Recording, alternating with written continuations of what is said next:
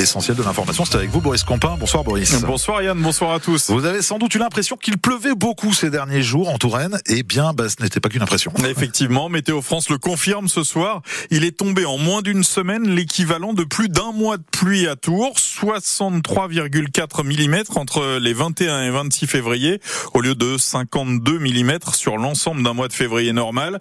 La dernière fois qu'il a plu autant durant cette période en Touraine, c'était il y a 64 ans, en 1960. Par ailleurs, cinq départements restent en vigilance orange pour crue ce soir. La Charente, la Charente-Maritime, la Dordogne, la Gironde et le Pas-de-Calais. On apprend d'autre part aujourd'hui que le gouvernement compte faciliter l'installation de réserves d'eau pour l'agriculture. C'était une revendication de la plupart des syndicats agricoles.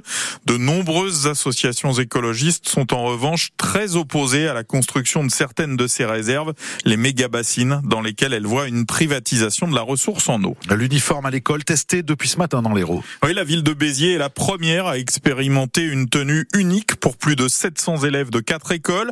Ces écoliers se sont vus offrir un blazer sombre, un pull, deux polos blancs, un pantalon et un bermuda ou une jupe.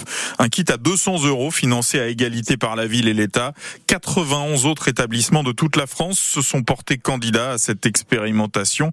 Une expérimentation qui pourrait être généralisée en 2026 si elle donne des résultats concluants.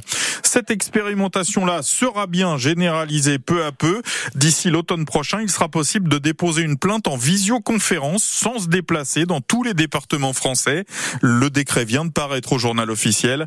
Déjà testé dans la Sarthe et plusieurs villes des Yvelines, ce dispositif de dépôt de plainte à distance s'appliquera notamment pour les cas de vol, de violence, d'escroquerie ou de harcèlement par exemple. Une nouvelle plainte contre Gérard Depardieu. Une décoratrice aujourd'hui âgée de 53 ans accuse l'acteur de l'avoir agressé sexuellement lors du tournage du film Les Volets Verts en 2021. Ces faits ne sont donc pas encore prescrits. Une condamnation pourra donc être prononcée si la justice estime que cette agression sexuelle a bien eu lieu. Enfin, un véhicule français a remporté aujourd'hui le prix de la voiture de l'année décerné par la presse européenne. Le Renault Scénic électrique a été sacré par un jury de 58 journalistes de la presse spécialisée. Renault a lancé fin 2023 cette version modernisée et de son best-seller familial. Les premières livraisons de Renault Scénic électrique doivent intervenir au printemps prochain.